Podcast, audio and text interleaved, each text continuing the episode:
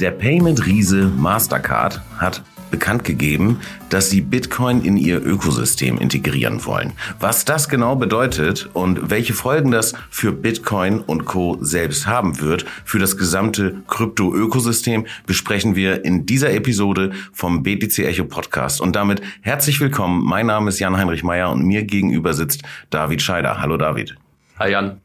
David, du hast dich mit dem Thema auseinandergesetzt, einen kleinen Artikel dazu geschrieben, ist ja schon ein riesiges Announcement. Also Mastercard, das ist jetzt ja, sage ich mal, keine kleine Pommesbude. Nee, im Gegenteil. Ähm, kann man kann man genauso sagen, Mastercard ist alles andere als eine kleine Pommesbude. Mastercard ist äh, wohl das größte Finanzdienstleistungsunternehmen der Welt. Die haben ungefähr 2,8 Millionen Kundinnen und Kunden. Das heißt also 2,8 Millionen Milliarden äh, Kreditkarten und Plastikkarten sind da ausgegeben. Ja. Ungefähr 20.000 Finanzinstitute, die Mastercard angeschlossen sind, 35 Millionen ähm, Händlerinnen und Händler. Also das ist schon ein richtiger Paukenschlag, ehrlich gesagt. Also wir haben ja gerade auch in der ähm, in der letzten Zeit natürlich viel über Bitcoin-Adoption gehört, sei es in El Salvador oder ähm, davor andere Länder mit Hyperinflationsthemen, äh, äh, sage ich mal. Das ist aber natürlich noch eine ganz andere Baustelle jetzt. Also da sitzt äh, sitzt erheblich mehr Druck drin. Das ist äh, jetzt dann tatsächlich die Mass Adoption, auf die alle immer gewartet haben, oder wie würdest du das beurteilen?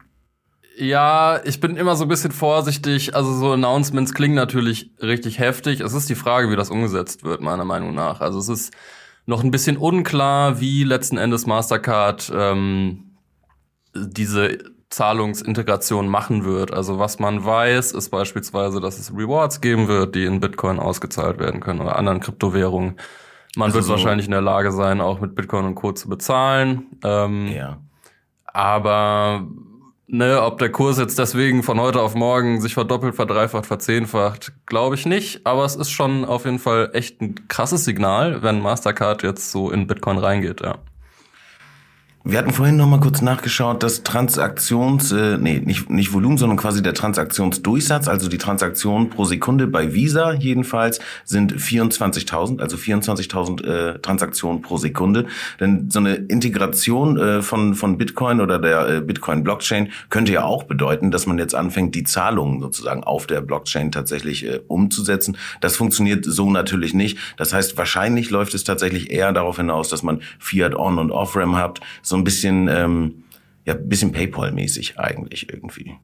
Genau, ich glaube, dass sie das ähnlich machen wie PayPal. Wenn man bei PayPal mit Bitcoin zahlt, zahlt man auch keine On-Chain-Transaction. Das macht auch keinen Sinn. Bitcoin hat eine On-Chain Durchsatz von ungefähr sieben pro Sekunde. Das ist klar, dass man da kein weltweites Zahlungssystem mit stemmen kann.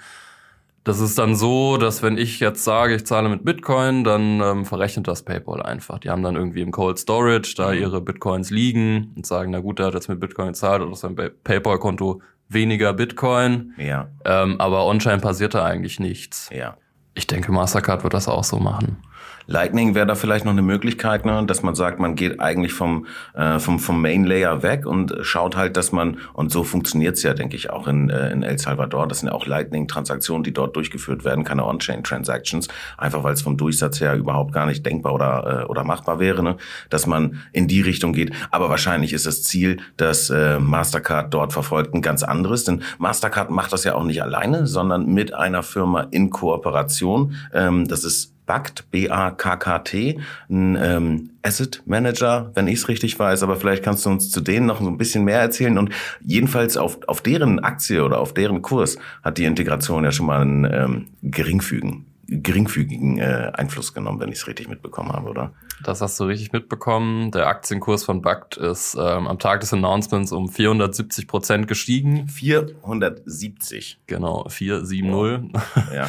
Ähm, gut für die Aktionärinnen und Aktionäre von BACT. Ähm, vor allem ist BACT erst seit einer Woche an der Börse überhaupt. Also ein Schelm, wer hier Böses denkt. Das ähm, heißt also, die sind, also die haben, haben gelistet und eine Woche später dann dieses Mastercard-Announcement rausgemacht, was ja bestimmt auch für die dann total überraschend kam. Das kam sicher ganz überraschend. Gut getimed, lassen wir es mal so stehen.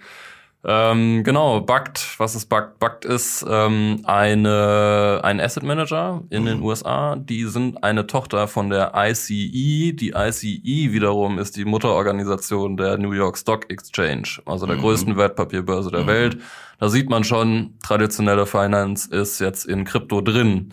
Und was Bugt macht, ist das Custody für Mastercard zu übernehmen. Das heißt, die Bitcoins, die ähm, eine Mastercard einnimmt durch diese Transaktionen, die kommen dann aufs Konto von Bugt. Mhm. Das ist einfach ein professioneller Custodian, der, der, aufpasst. Dass da liegen sie passiert. dann wahrscheinlich und genau das, was du besprochen hast. Ne? Also sie, sie sind dann dort wahrscheinlich gesaved und es finden gar nicht so richtig äh, Transaktionen dann irgendwie dahinter statt. Okay. Genau, noch eine Sache. Ähm, ja für Mastercard ist es, also, ne, die sind vermutlich daran interessiert, so viele Bitcoins wie möglich einfach zu halten. Ähm, die werden sicher die Möglichkeit bieten, dass man auch physische Bitcoins zahlt, aber es den Kundinnen und Kunden schwer machen, die dann wieder rauszukriegen. Wenn Mastercard schlau ist, dann packen die die alle bei Bug in Cold Storage und da liegen ja. die dann.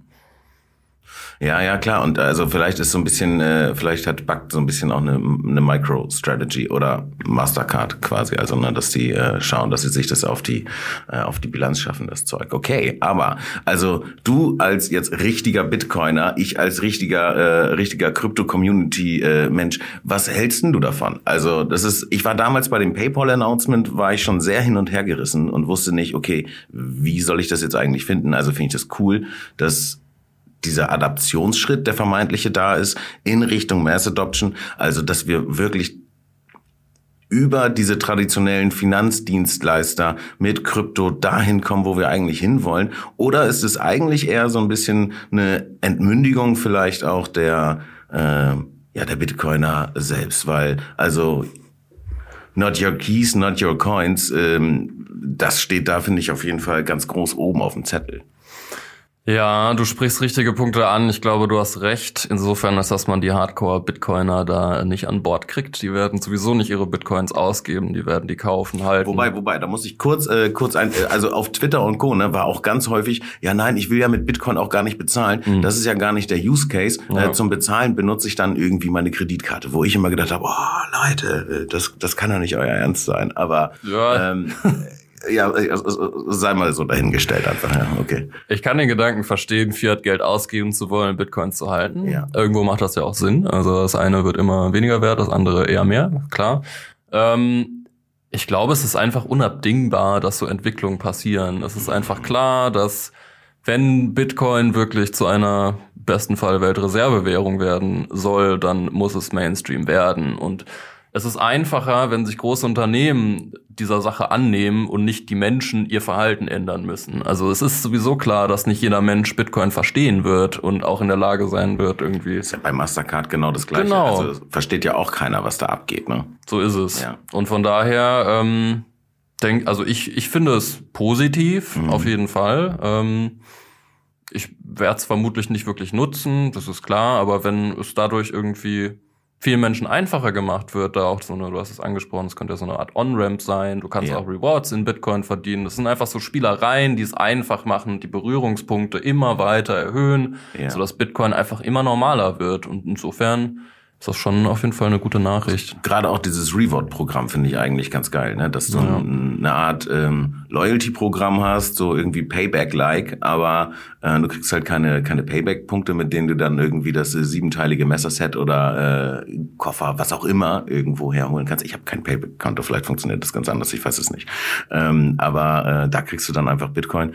Das ist schon auf jeden Fall ein, ein coolerer Ansatz. Also ich bin super gespannt, ähm, wie das äh, abgehen wird ob das abgehen wird, was es äh, vielleicht auch für den Kurs bedeutet, aber vor allem auch, wann es überhaupt soweit ist und ob wir dann auf unseren Karten kleine, ähm, kleine Bitcoin-Logos haben auf der Kreditkarte, die man von der, äh, was weiß ich, was für eine Bank bekommt oder so. Okay, aber gab es dazu was? Also gibt es ein konkretes äh, äh, Date, wann äh, äh, dieser Release oder diese Einbindung stattfinden soll? Wie die meisten Announcements ist auch das ziemlich vage. Ähm, in der Pressemitteilung stand nichts. Ich glaube, das ist auch einfach jetzt, ähm, denke nicht, dass es automatisch so ist, dass jedes Zahlungsinstitut, was bei Mastercard dabei ist, das automatisch dann an Punkt X integriert hat. Das wird dann irgendwie so ein schleichender Prozess sein. Auch die Banken, die da Mitglied sind, werden sich da erstmal dran gewöhnen müssen. deswegen glaube ich, wird man in Zukunft noch viel von hören. Ich werde auf jeden Fall bei mhm. Mastercard nochmal nachfragen, wie das da aussieht. Bisher habe ich noch keine Infos bekommen, aber wir bleiben dran. Tipptopp. Okay, David, dann vielen lieben Dank fürs Gespräch und für euch äh, zu Hause an den Geräten. Ähm, wenn ihr das Thema mit uns diskutieren wollt, schaut gerne mal bei uns in der Telegram-Gruppe vorbei oder äh, lasst uns einen Kommentar da auf äh, Facebook, Insta, Twitter, dieses ganze Zeug. Und ähm, ich würde sagen, wir hören uns äh, in der nächsten äh, Episode wieder. David, bis dahin, ja. Bis dahin. Ciao. Ciao.